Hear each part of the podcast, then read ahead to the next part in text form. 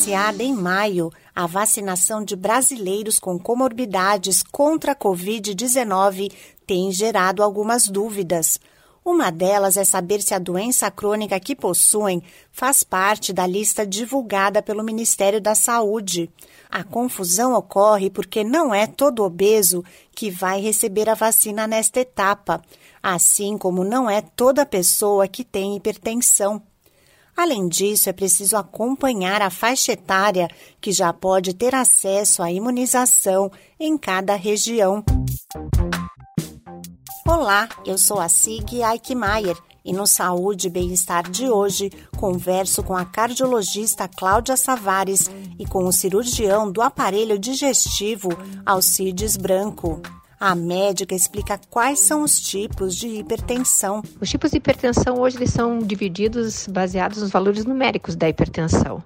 A gente considera para a hipertensão uma pressão sistólica que esteja maior que 12 e uma diastólica que esteja maior com 8, que 8. Até estes valores, a pressão é considerada normal.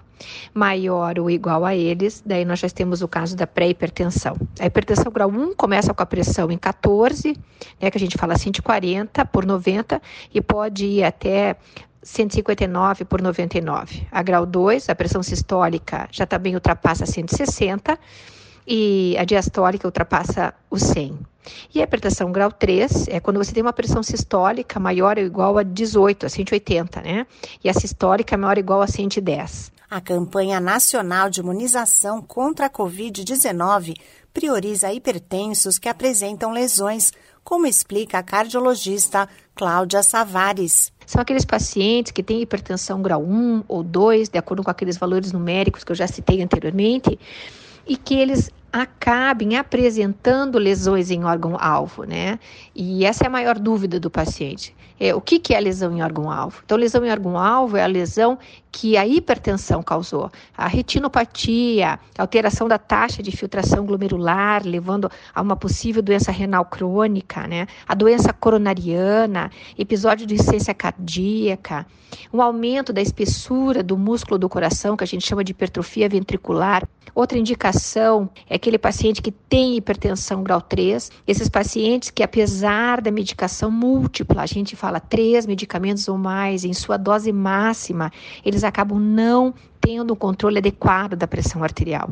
Pacientes com hipertensão resistente, né, que são os, os pacientes que, apesar da medicação e do tratamento instituído, esses pacientes não conseguem manter a sua pressão abaixo de 18 por 11, né, 18 por 11. Isso é uma hipertensão arterial resistente. Esse é um paciente de alto risco cardiovascular e por isso a gente dá prioridade à vacinação. O cirurgião do aparelho digestivo Alcides Branco diz que outra doença considerada prioridade na campanha é a obesidade mórbida. As pessoas obesas mórbidas, ou seja, com IMC acima de 40, que é que determinou o decreto, todas elas têm direito à vacinação do Covid-19. O IMC é o peso dividido pela altura ao quadrado. Se esse valor estiver acima de 35, já é considerado uma pessoa obesa mórbida ou de 30 a 35 com doença metabólica. Quando então nós falamos doença metabólica, relacionamos ao diabetes mellitus tipo 2. Outras situações, aquelas que têm morbidades cardiológicas, como hipertensão arterial, usando vários medicamentos. E um detalhe importante, nos diabéticos mellitus tipo 2, principalmente o tipo 2, estão autorizados a realizar a vacinação. Eles apresentam um risco maior de complicações, porque tem problemas relacionados à imunidade nessas pessoas obesas, mórbidas e metabólicas, tem problemas relacionados à gordura visceral, à baixa ventilação pulmonar, o que favorece muito as complicações. De acordo com o médico, os casos de obesidade mórbida têm aumentado no mundo todo.